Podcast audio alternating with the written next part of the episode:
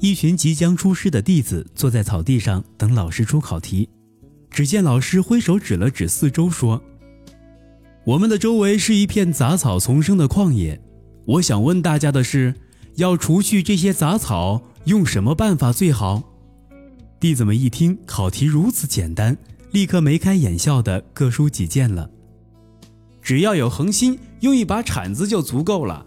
一个学生说：“老师点点头，没有说话。”我觉得用火烧最好，又快又干净。又一个学生接着回答道：“老师还是点点头，不说话。你们那些办法都不足以保证草完全被除掉。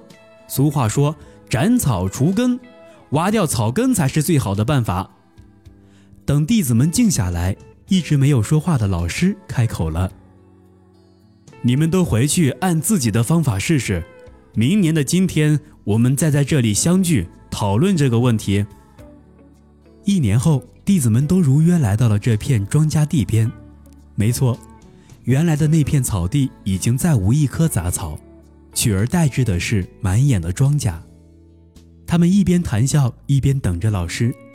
可是不知为何，等了好久都不见老师。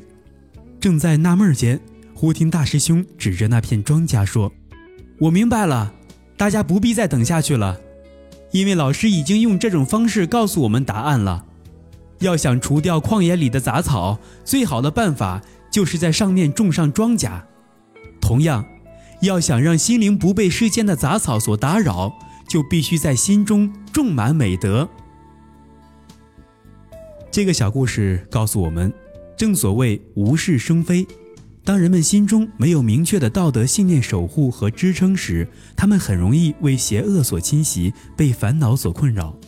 所以，请及时并彻底的为心灵除草。好了，本期的小故事大道理就是这样。我是东升，我们下期再见。